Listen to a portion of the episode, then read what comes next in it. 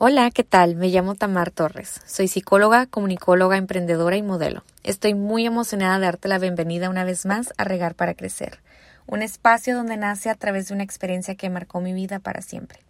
A través de cada episodio deseo conectar contigo, que este espacio sea donde logres obtener respuestas, logres una evolución auténtica y puedas encontrar tus propósitos de vida, porque todo final también es un inicio. Aspiremos juntos para inspirar antes de expirar. Comenzamos. Hola, hoy les vengo a platicar sobre mi ausencia por este medio. La verdad es que me tomé un tiempecito, tres meses para ser exacto, desde abril que no había subido yo un episodio. Y el día de hoy al fin pude contarles la razón de ser. Este, tengo muchísimo que contarles y por esa misma razón subiré, dos episodios eh, seguidos para poder dividirlo ahora sí que en dos partes. Eh, quiero empezar con decirles que al, fin también poder contarles sobre mi experiencia, el por qué este espacio, el por qué surgió esta, esta semillita, ¿no? Así lo veo de esta manera.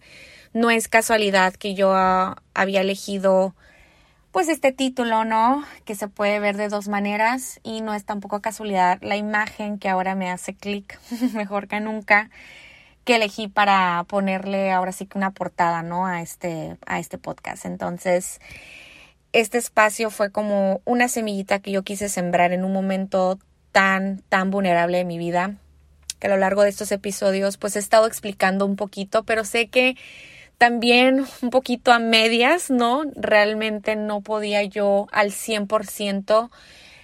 Les voy a explicar el, también el por qué.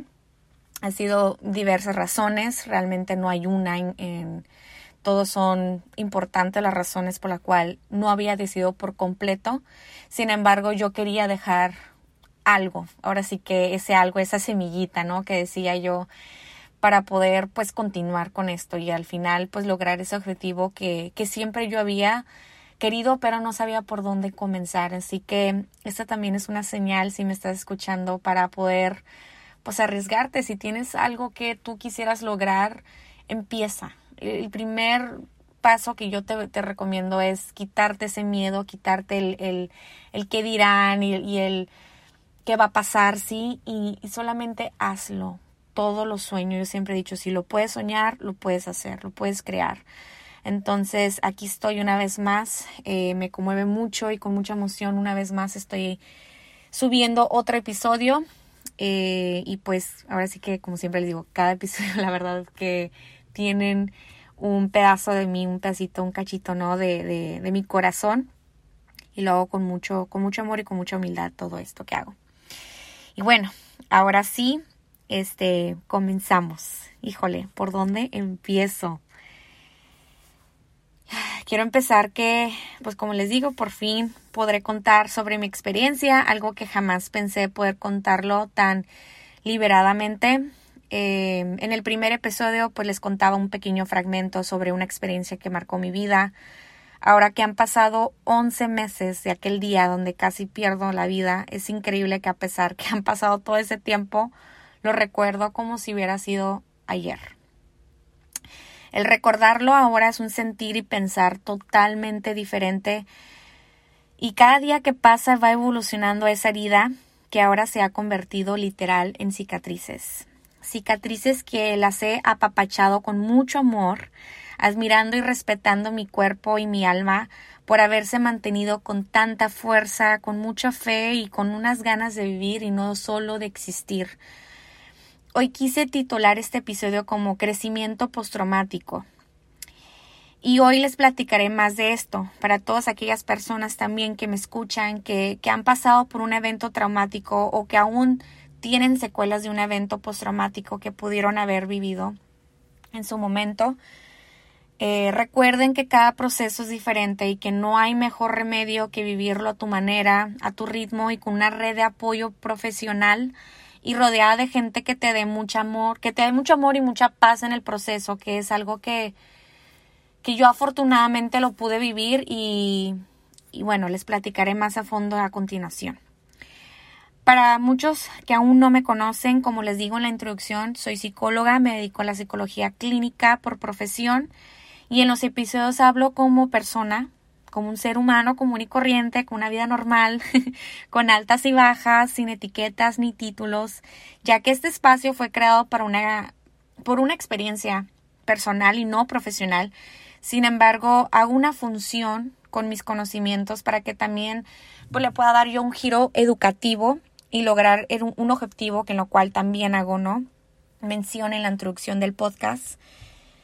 En mi experiencia con mi proceso postraumático, yo había notado que después de cierto tiempo, aproximadamente unos seis meses después del evento, mi cerebro automáticamente empezó a vivir otra fase. Era en un abrir cerrar de ojos, me empezó a hacer clic con lo que me sucedió Recordaba detalles que había bloqueado completamente por un momento, en su momento, y, y era como si por fin había despertado de un sueño, que mejor dicho, una pesadilla. Fue una sensación rara de cómo por fin desperté y pude ver una realidad y por fin me pude dar como la oportunidad ahora sí mi cerebro, mi cuerpo y mis sentimientos, no mi alma, todo se conectó a su vez y por fin se dio la oportunidad de vivir el aquí y la ahora. La disociación es una respuesta natural al trauma mientras ocurre, pero algunos de nosotros aún podemos experimentar esa disociación mucho después de que haya terminado el evento traumático. Las experiencias pasadas de una disociación durante eventos traumáticos pueden significar que no ha procesado estas experiencias por completo. Existen dos tipos de disociación, una a corto y otra a largo plazo. Yo estuve o estoy, puedo decir que en la segunda. La disociación a corto plazo es más común, a todos nos pueden pasar en alguna vez en la vida. Por ejemplo, en periodos de intenso estrés, agotamiento o cuando estamos muy cansados. Ahora la disociación a largo plazo, como decía anteriormente, es una respuesta natural al trauma mientras ocurre. La disociación también es una forma natural de hacer frente a eventos traumáticos. Por ejemplo, algunas personas pueden disociarse mientras están experimentando una guerra, un secuestro o durante una emergencia médica, en situaciones de las que podemos escapar físicamente. La disociación puede protegernos de la angustia también. En mi caso, ahora les cuento que yo estuve privada de mi libertad por un par de horas.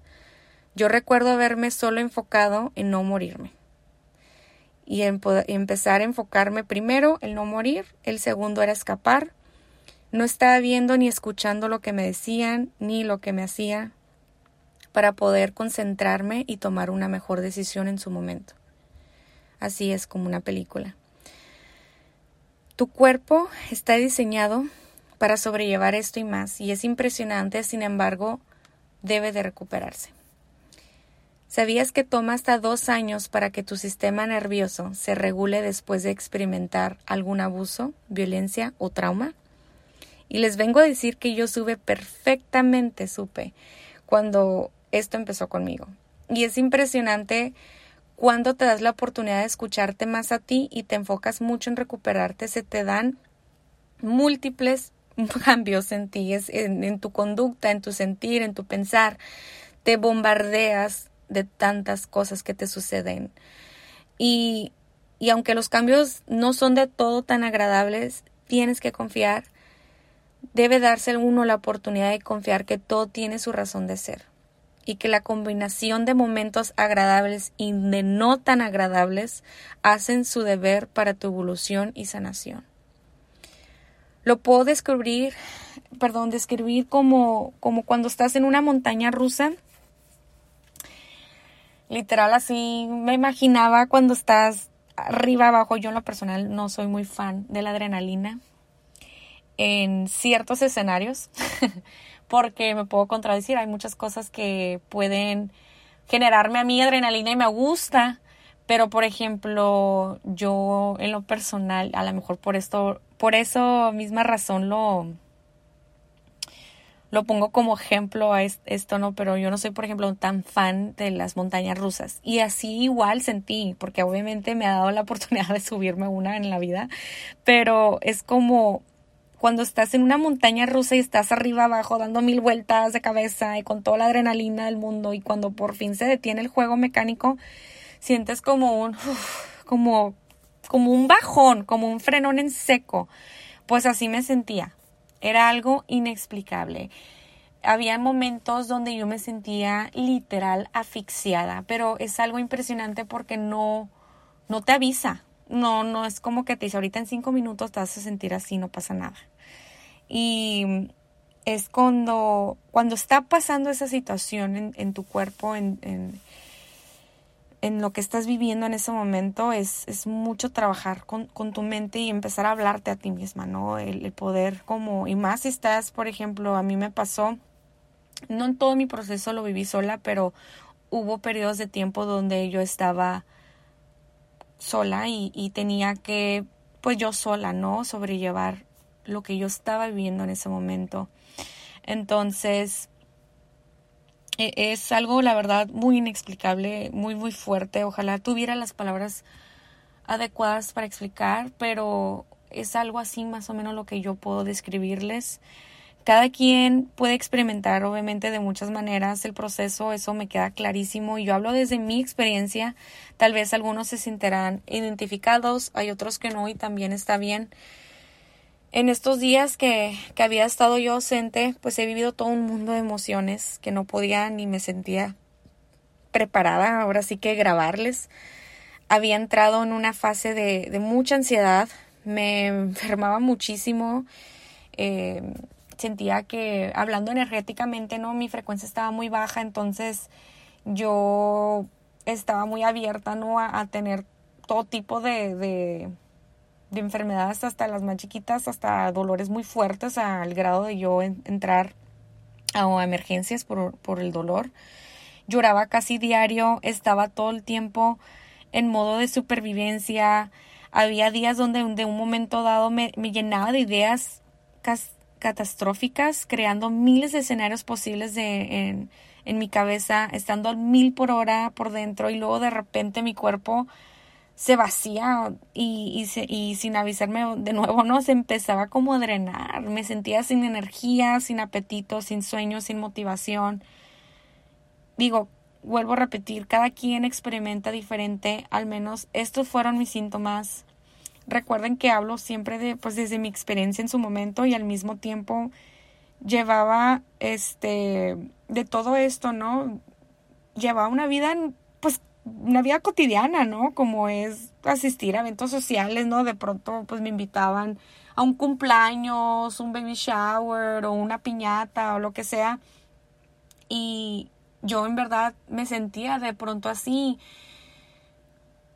Pocas personas saben, ¿no? Pocas personas me seguían preguntando, oye, ¿cómo sigues? Este, porque pues de pronto a veces vemos en redes sociales, ¿no? Y es aquí también para formar un poquito de conciencia. Vemos en redes sociales pues una Tamar, ¿no? Yo alegre, yo soy una mujer muy alegre, la verdad, muy, muy, muy extrovertida, eh, quedando al mil por hora y todo. Sí creo que he visto, no sé si ustedes que me siguen en redes sociales, un cambio también muy radical. Yo antes me dedicaba diario, literal, subir buenos días, ¿cómo están todos? Este, yo me creía influencer y yo todo el tiempo subía de que buenos días, que tengan un bonito día y así, frases motivacionales y esto y subir contenido. Ahora ya no. Cerré mi página, lo cual ya lo he mencionado en otros episodios, cerré mi página de Instagram personal. Em, obviamente por esto, ¿no? Primero por motivos de seguridad, que eso era lo, lo primero que yo tenía que hacer, y por segundo porque no me sentía la verdad, con las ganas y la capacidad de volver a regresar a ese mundo donde yo tenía muy abierto, ¿no? Mi vida y cualquier persona podía estar ahí, pues, viéndome. y yo me sentía un poquito, no sé, sentía yo con la necesidad de que tenía que protegerme en muchos sentidos, e incluso hablando energéticamente. No quería darle el acceso a cualquier persona sobre ese momento tan vulnerable de mi vida, sobre este proceso que yo sigo viviendo, ¿sí me explico? Eh, el otro día estaba yo escuchando a una amiga que, que decía que la vulnerabilidad, el ser vulnerable, perdón porque ahorita no tengo la palabra, este, es un, eh, es un, es un lujo que, que las personas lo vean también, o sea, es algo muy íntimo tuyo, no, hay que normalizar, no, no abrirnos, no, no compartir a cualquier persona o tener ese acceso eh, a otras personas y, abrirse tan completo, porque en verdad uno nunca sabe a quién está, ¿no? Desafortunadamente vivimos en un mundo donde no hay suficientemente pues la empatía, ¿no? Y el respeto por el ser humano y, yo no quería ni por nada del mundo ni, me, ni que me tuvieran lástima, ni que tampoco me utilizaran, ¿no? Con, con esta situación como un foco de, de, ataque, ¿no? Entonces yo dije, cierro esto, voy a regresar cuando tenga yo que regresar, por lo pronto voy a continuar, me quedo con los mismos, las mismas personas que, que estoy eternamente agradecida con que Dios y mi familia eh, cercana y los pocos grandes, hermosos amigos que tengo y amigas, creo que es más que suficiente.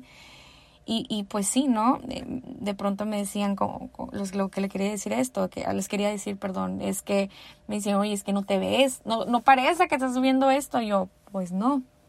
Creo que sí me ha ayudado mucho mi personalidad, obviamente, vivir mi proceso.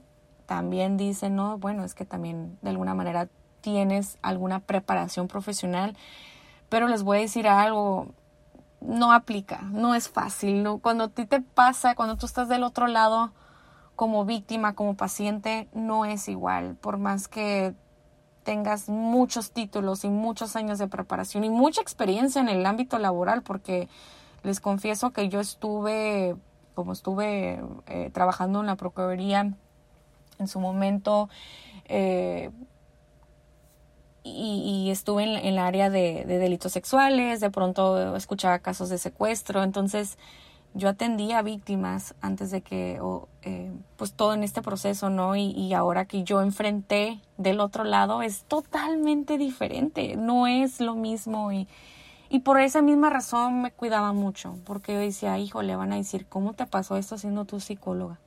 ¿Cómo si tú te dedicas a esto no pudiste detectar a, a tu agresor, ¿no? Que en este caso, la persona que, que hizo esto, ¿no?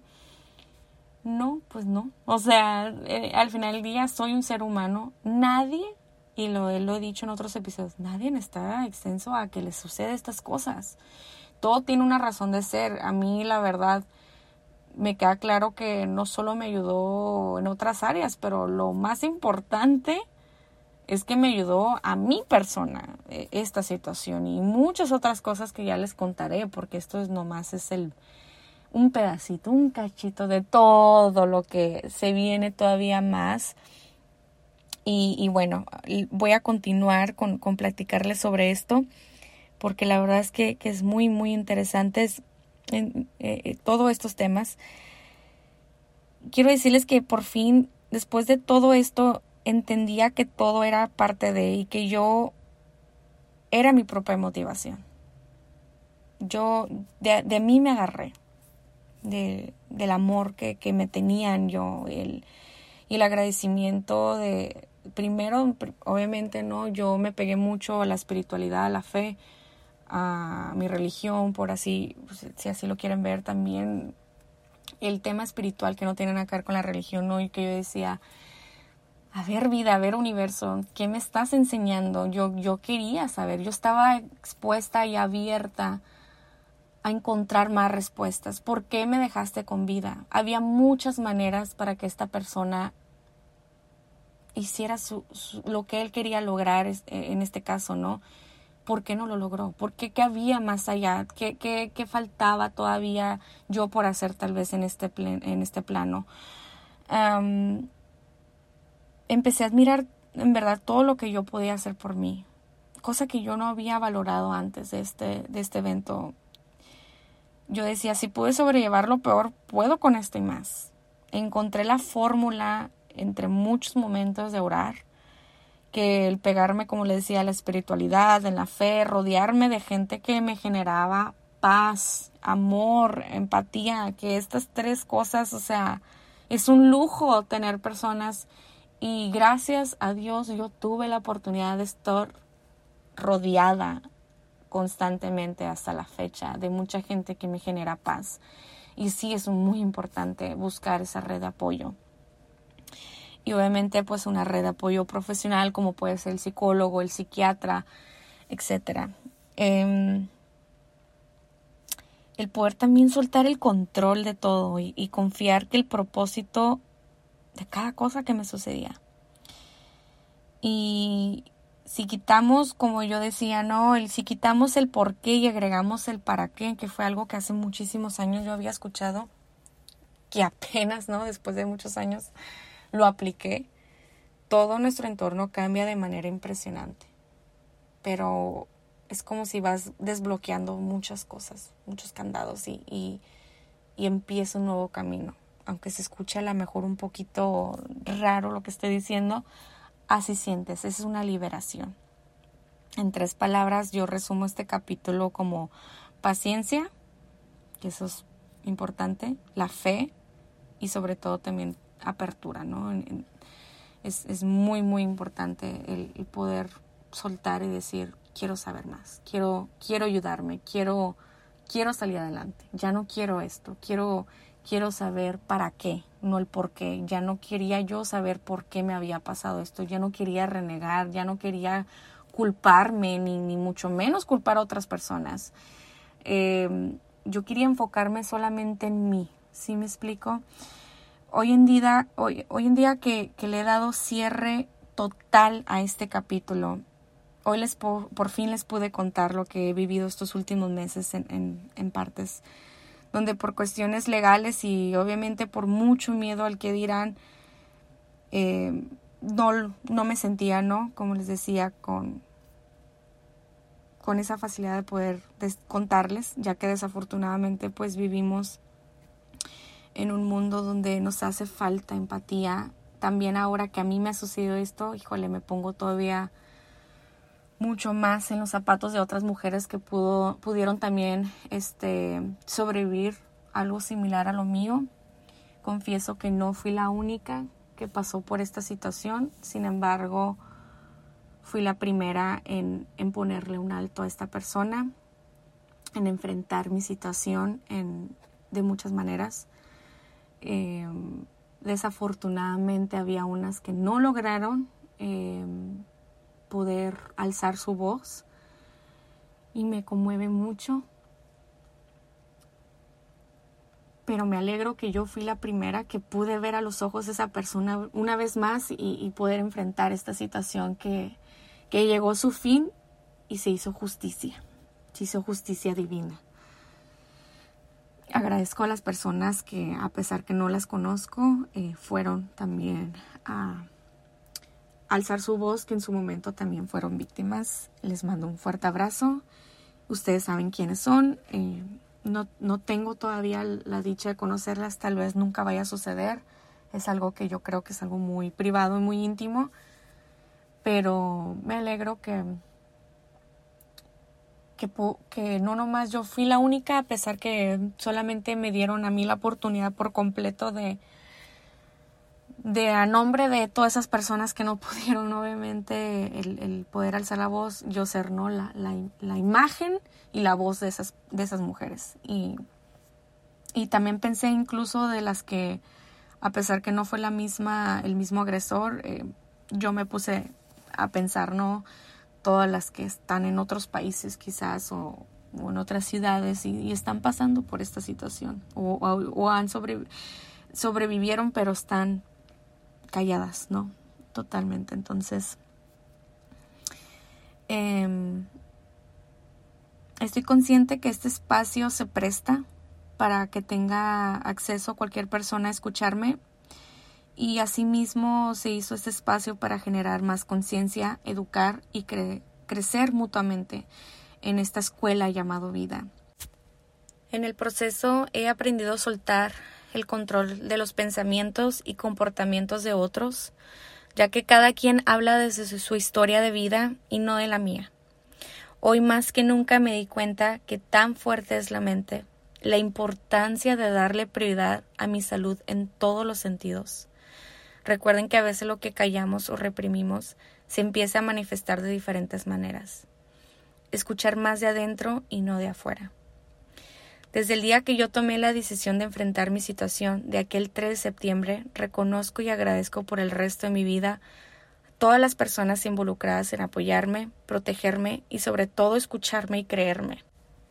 Porque qué importante es cuando alguien realmente te cree, cuando en ocasiones estás tan ocupada en sobrevivir que se te olvida confiar en tu fuerza y poder. Y es irónico porque sí lo reconozco, no me malentiendan. Estoy muy orgullosa de cómo me he mantenido de pie después de tanto. Ahora que lo comparto en esta plataforma, lo entiendo mejor que nunca. Muchas gracias por llegar una vez a otro capítulo de Regar para Crecer. En el siguiente episodio hago continuación sobre el tema de confiar en los cambios y sobre una noticia que muy pocos saben. Recuerden de seguirnos en Instagram como Regar para Crecer y prender las notificaciones aquí en Spotify para estar pendientes de los próximos episodios. Gracias, les mando un fuerte, fuerte abrazo.